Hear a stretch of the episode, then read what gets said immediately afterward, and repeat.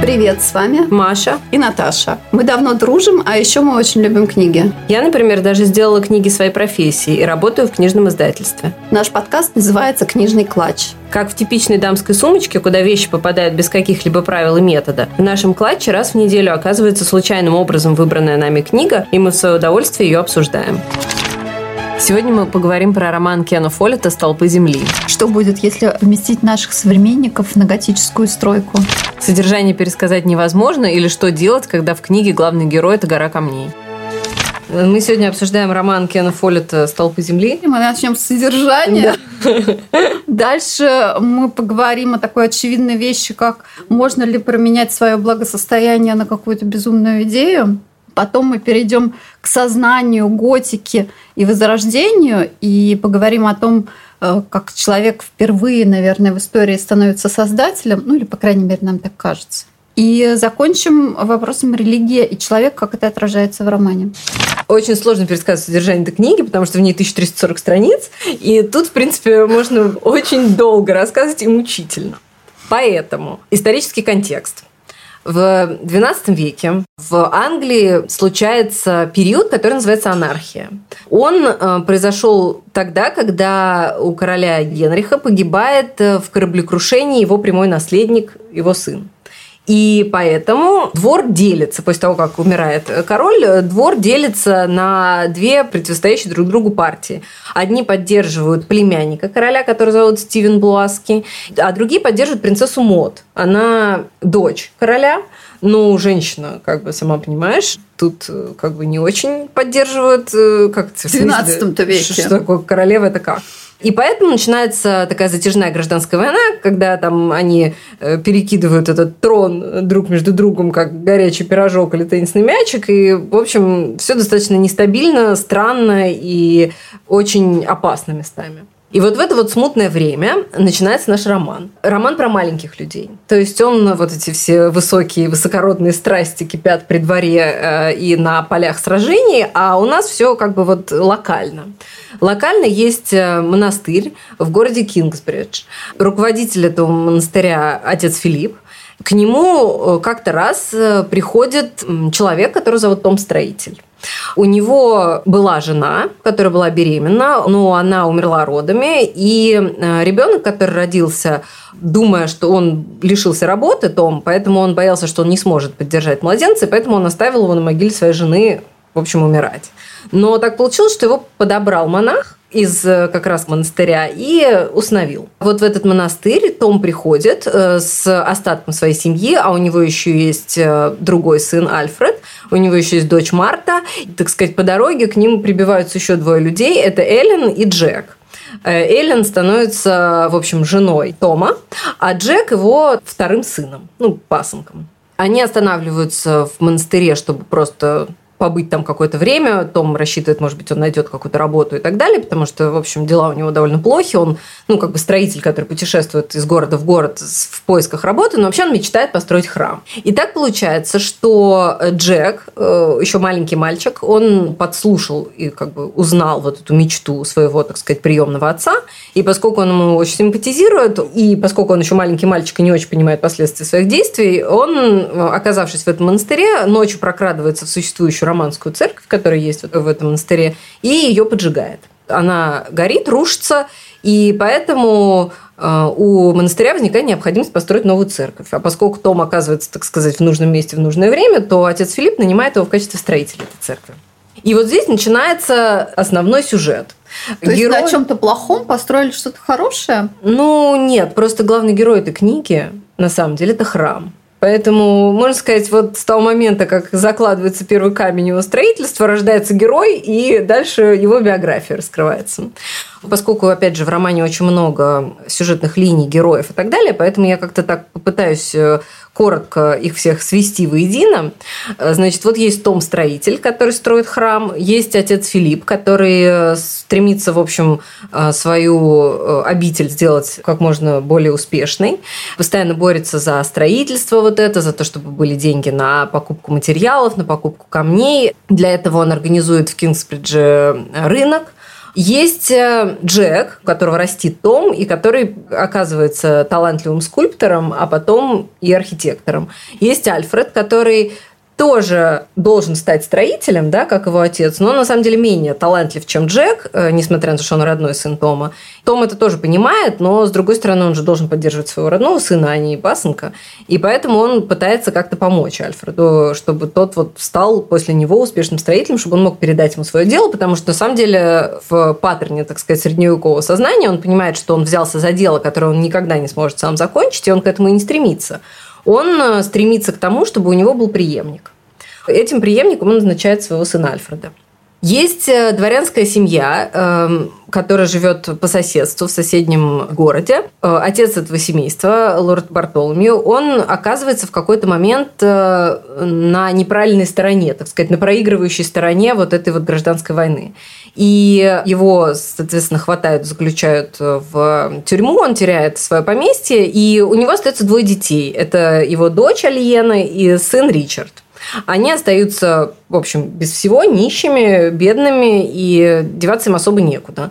А Алиена еще дает своему отцу клятву, что она восстановит былое могущество дома, и что его сын Ричард станет э, лордом, как он. Поэтому ей каким-то образом надо добиться этой цели. Вот ей она... ради своего брата. Да, ей ради своего брата. Она Женщина всегда жертвует. Да, да, да. Но она старше, и она как бы, да, она жертвует э, своим каким-то в принципе, временем, жизнью для того, чтобы вот добиться этой цели для своего брата. И она становится купцом, ну, я не знаю, как это сказать, да, купчиха не в смысле женой купца, а в смысле, что она сама становится купцом, она начинает продавать шерсть овечью и тоже вот э, тусит в этом Кинсбридже, потому что там рынок находится, и там ее как бы бизнес развивается и процветает. Джек в нее влюбляется, и Альфред в нее влюбляется.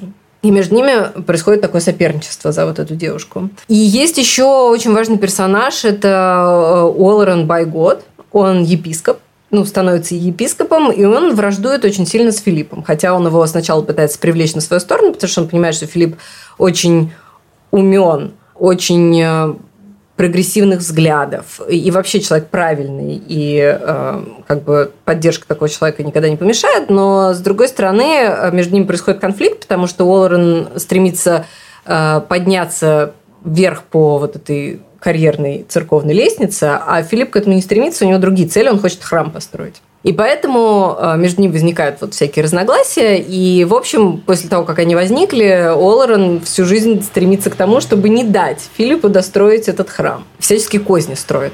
Ну и, собственно говоря, храм продолжает строиться с перерывами с какими-то, в какие-то моменты там что-то разрушается. Когда Альфред начинает строительство, он пытается построить каменную крышу, она обрушивается. Алиена тем временем э, выходит за него замуж из финансовых соображений, но э, поскольку она к этому моменту, ну, у нее роман с Джеком, она рожает ребенка, который явно принадлежит Джеку, и поэтому Альфред ее выгоняет. Джек вынужден уйти из дома после смерти Тома, потому что он не может никак наладить отношения с Альфредом, и он пытается э, найти свой путь. Он едет во Францию, чтобы обучаться архитектурному, ну, строительному делу. Там он э, видит готические храмы. Он бросил и... женщину. Ну, он не знал, что она беременна. И потом она вышла замуж за другого, простите, в смысле бросил. А. Он обучился строительному делу, а Альена, которую выгнал муж, отправляется на поиски Джека, потому что он отец ее ребенка, ну и, собственно, потому что кого еще искать.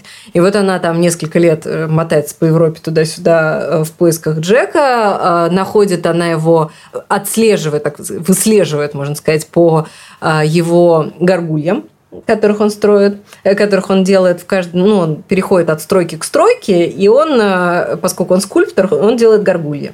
И она, значит, по этим горгульям его таки находит, и они вместе возвращаются в Кингсбридж, где он уже вместо Альфреда становится строителем, потому что Альфреду, естественно, после обрушения крыши уже никто не, не верит и его не нанимает, и достраивает храм, женится все-таки на Алиене после смерти Альфреда. И, в общем, к концу своей жизни, уже будучи пожилым человеком, он э, заканчивает это строительство. Так что храм построен в конце книги краткий сюжет. Там очень много перипетий, сцеплений всяких второстепенных персонажей, которых я вообще даже не упоминаю, потому что, на самом деле, если это все начать пересказывать как бы по-настоящему, то мы закончим завтра.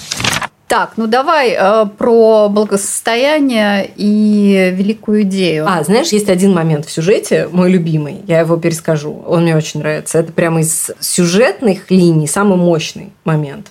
Есть э, такая сволочь, э, его зовут Уильям Хэмли, он становится после того, как Бартоломе заключили в тюрьму, он как бы становится главным ну, помещиком местным. И ему достается каменоломня, из которой, собственно говоря, по идее, он должен э, дать возможность Филиппу брать камни для храма.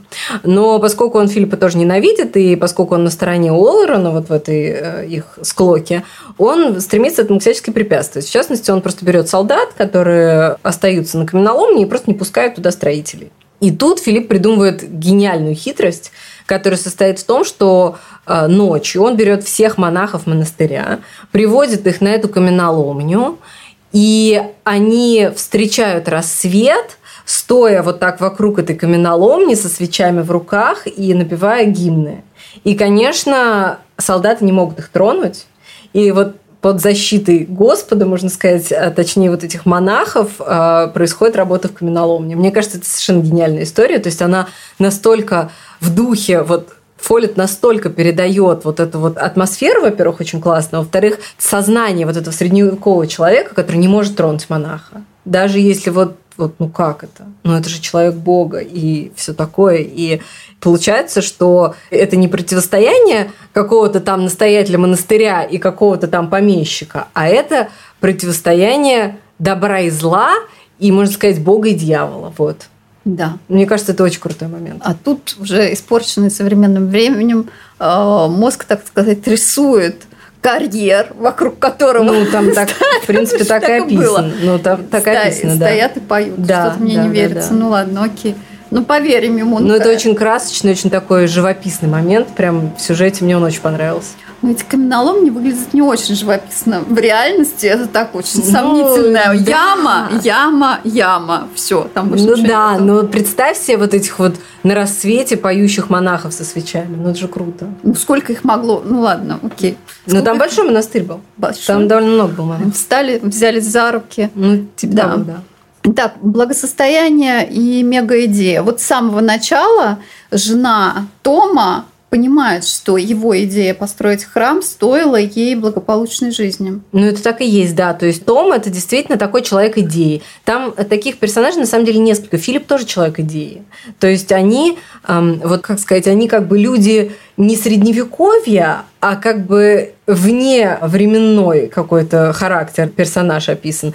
Потому что что Том, который действительно мечтает вот о том, что он построит храм. И ему на самом деле пофиг, что там происходит вокруг, там вот это все, вот эта жена, там это все эти дети, там все, да, конечно, он понимает, что он обязан их обеспечить и все такое, но идея вот этого строительства храма, она для него важнее, чем благосостояние. Ну, а да. это получается положительно или отрицательно? Окей. Мне кажется, что э, Фоллету, который хотел написать роман именно о храме, конечно, нужен был такой одержимый персонаж, ну, иначе да. как, как, он, как он реализует свою идею сюжетную.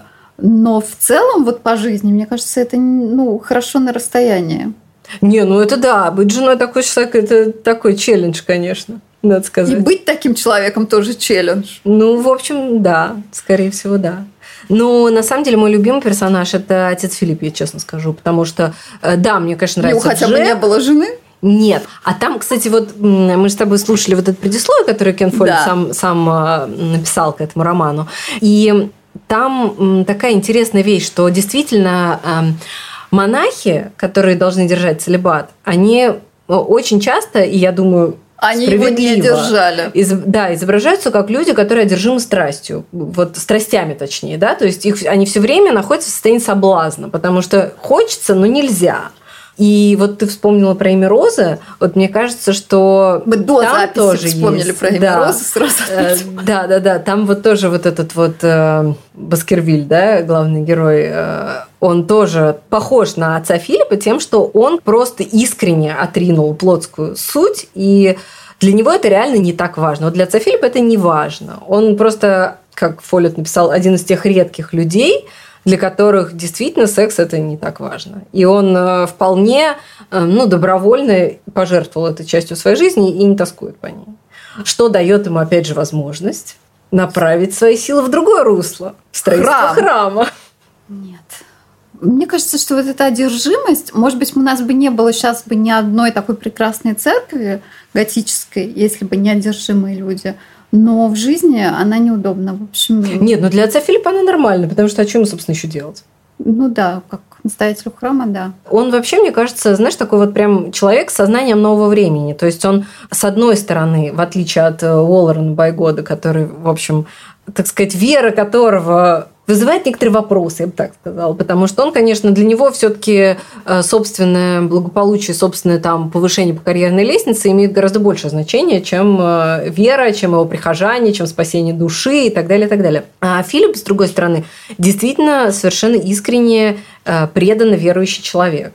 Но при этом у него вера – это не какой-то фанатизм, а это… И он как бы думает, да, он думает о спасении души, но при этом он думает еще и о том, что как бы для того, чтобы спасти свою душу, нужно что-то добиться вот сейчас в этой земной жизни, а не то, чтобы вот обратить все свои помыслы только, так сказать, к жизни грядущей, а на все остальное забить, как, в принципе, достаточно часто описываются средневековые люди, которые не особо парились по поводу условий, в которых они жили и так далее, потому что они считали, что это, ну, как бы вот жизнь земная, это, ну, переход к более важному. Ну, они а коротко он жили, да, коротко очень ну страдали. Вот. А он считает, что пока он находится на земле, он должен сделать максимум того, что он может в этой жизни достичь. Это такой круто. протестантизм. Раньше времени протестантизм. Окей.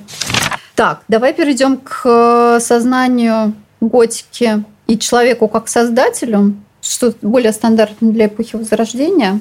Ну вот как мне представляется и как я понимаю, да, готика – это действительно первый раз, когда с античности люди создали что-то, что совершенно не похоже на то, что было в античности. Потому что романские церкви... Подожди, э, крыша стоит. Крыша есть. Ну, окей, нет, я понимаю. Но э, просто дело в том, что романский стиль, он, конечно, он не случайно так называется, потому что, в общем, э, он, во-первых, э, очень многие романские церкви стоят прямо на римских развалинах, да, и как бы строились при помощи существующих уже римских стен, ну и кроме того, это такое, ну, какое-то повторение того, что уже было. А тут первый раз вот этот вот вывернутый скелет наизнанку, ну, вот этот готический, да, силуэт, это первый раз, когда средневековый человек создал что-то, что совершенно а, рвет полностью традиции связь с античностью. И Фолет это очень подчеркивает и старательно показывает, что именно вот этот разрыв с античностью дает мощнейший толчок к развитию человека, сознания, экономики, эм, ну, не знаю, зарождения какой-то новой э, ментальности и так далее. То есть, на самом деле, почему «Столпы Земли» называется? Потому что он хочет показать, что вот эти столпы, на которых храм стоит, арки, да, да, вот эти арки, да, арчные. это на самом деле то, что поддерживает вообще всю жизнь людей того времени. Ну и, кстати, оно так и есть, потому что вот это строительство, это же не то, что тут, кстати, то, что мы с тобой обсуждали, тоже храм достаточно быстро построили для готического храма. Всего-то он занял две жизни. Э, Человеческие, да, два две, поколения. Две, два поколения всего лишь. Потому что, на самом деле, готические храмы строились намного-намного-намного дольше. Многие. Не только готические. Да, не, не только готические. Но просто то место, где строится храм, это становится место, где, ну, такое, знаешь, как, как говорится современным языком, а, градообразующее.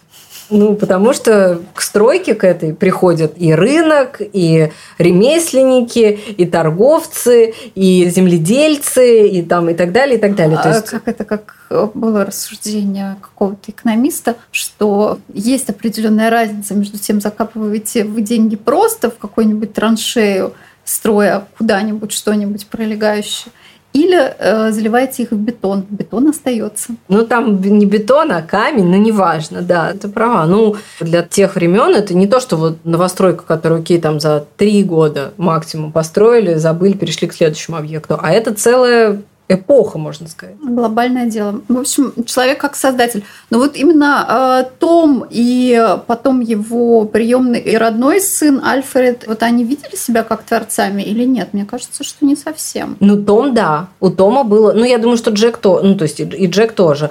Альфред, там как бы и показана вот эта вот разница между Альфредом и Джеком, которая в основном состоит в том, что Альфред недалекий. То есть у него нету такой перспективы, которую видит Джек. Потому что Джек, он видит уже законченный храм, а Альфред видит его кусками. Но это вот то же самое, что, как сейчас тоже достаточно часто бывает, человек видит проект целиком или он видит его кусочками. Естественно, более правильно как бы все-таки конечную цель какую-то видеть. И Джек ее видит, а Альфред видит, крыша деревянная, надо сделать ее каменную. Что там вокруг, он как бы не очень может оценить. Поэтому он и терпит неудачу.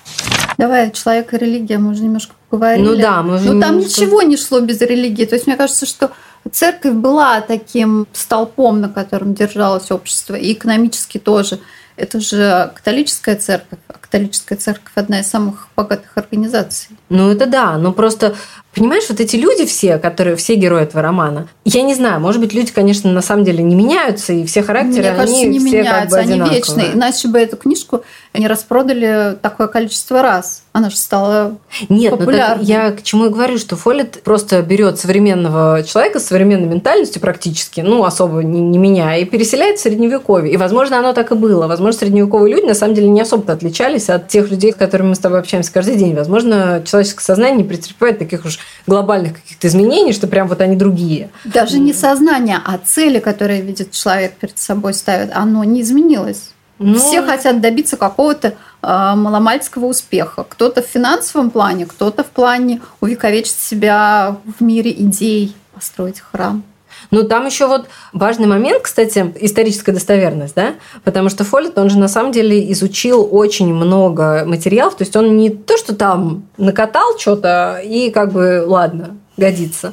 А он очень серьезно подошел к делу. Ну, во-первых, он писал этот роман многие годы. Больше 10 лет. Да, а во-вторых, он пользовался услугами очень таких э, маститых консультантов. Тут надо отметить, что Фоллет, э, это прям вот в предисловии прекрасно описано, сначала заработал деньги на детективах, Да. которых ты немножко презрительно относишься, Да, да, как ну, легкий простите. жанр, легкий жанр. Заработал э, денег на детективах, сделал себе имя, и потом нанял себе консультантов, чтобы написать книгу, Да, которую он хотел. книгу, которую он хотел. Ну, надо сказать важный момент, что на самом деле книга-то по как бы читается довольно легко. То есть это не то, чтобы монументальное какое-то чтиво, которое там «Война и мир». Нет, она на самом деле... Подождите, не надо на войну и мир наезжать, она тоже хорошо читается. Нет, нет, но я имею в виду, что там нету философских размышлений. Она вся состоит из сюжета. Она как три мушкетера. То есть вот там все время что-то происходит. И можно сказать, что это не какой-то вот, ну, философский труд. Нельзя так назвать. Это все-таки достаточно развлекательный роман. Но при этом он э, имеет очень серьезную теоретическую базу. Вот так.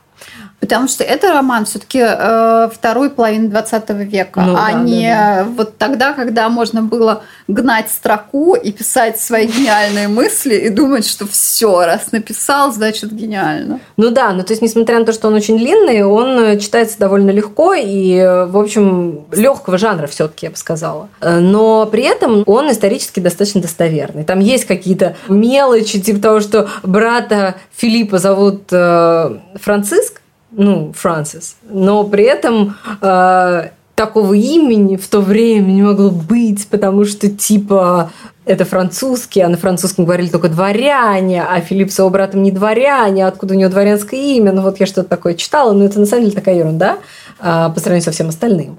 И есть еще очень важный момент, что вот эта Алиена, да, вот эта главная героиня, которая становится практически главой семьи, можно сказать. И параллельно с этим принцесса Мод, которая не становится главой семьи, но, по крайней мере, борется за права своего сына. И вот эти вот две женщины, которые в этом романе есть, они тоже достаточно прогрессивную роль выполняют. Ну, Альен-то вообще, можно сказать, мужик практически. Ну и принцесса Мод тоже. А принцесса Мод исторический персонаж причем. То есть она, в общем, ну как бы такая воительница.